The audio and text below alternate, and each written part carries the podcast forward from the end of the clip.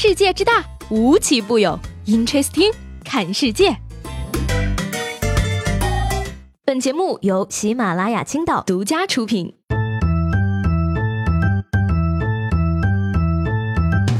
Hello，各位好，欢迎收听本期的 Interesting，我是西贝。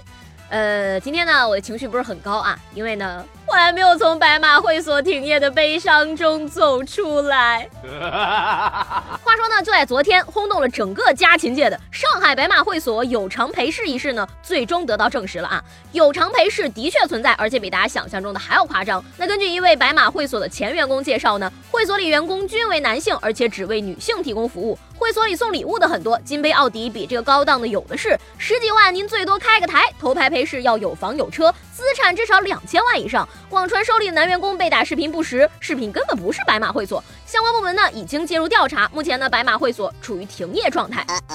哎呀妈呀，开个台都要十几万，送个奥迪都不算啥，人与人之间的差距真的好大呀！我消费过最贵的鸭，还只是北京烤鸭呢。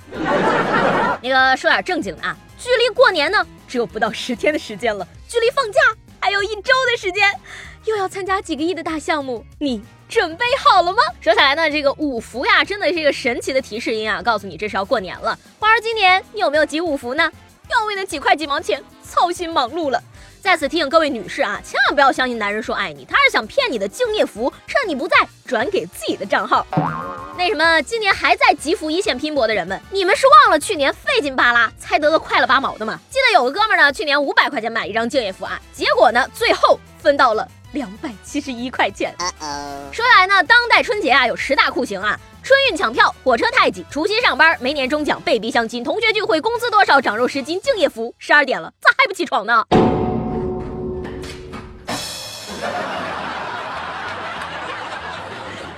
呢，在江苏啊，有这么一位店家啊，为了能多赚钱呢，竟然向学生出售奖状，两块钱一张，而且还提供代写服务。据说呢，此举也是吸引了不少学生争相购买。用老板自己的话讲呢，买回去可以忽悠家长要压岁钱，反正他们什么都不知道。哎呀，孩子买奖状骗家长，家长拍奖状发朋友圈，生活还真是处处有商机呀。可为什么我小的时候没有这样服务呢？吐槽归吐槽啊，但从小弄虚作假，真得好好批评了。一份耕耘一份收获呀，现在不好好学习，以后可是要还回来的。最近互联网寒潮，不少公司就纷纷开始裁员了。说这个便利蜂呢，为裁员出了新招啊，组织一到三级员工进行数学考试，考试范围包括数列、三角函数、概率与统计等等，考试不及格。或将被开除。嘿，哎呀，为了裁员，公司也是绞尽了脑汁啊。他们的员工呢，估计一定不会想到，都毕业了这么多年了，还得考数学。以前的老板呢是裁员滚滚，现在老板是裁员滚滚。团队优化，业务调整，拒绝平庸啊。在现在这样情况下呢，只有让自己变得值钱，才不会被淘汰。记住呢，学好数理化，走遍天下都不怕。这两天呢，还有一个新闻，可以说是把我的小心肝虐得一颤一颤的。二十五号呢，微信年会活动结束之后呢，网上开始大肆流传微信某部门年终奖人均两百八十万。对此呢，这个腾讯公关总监张军也是回应道啊，说不可能的，醒一醒。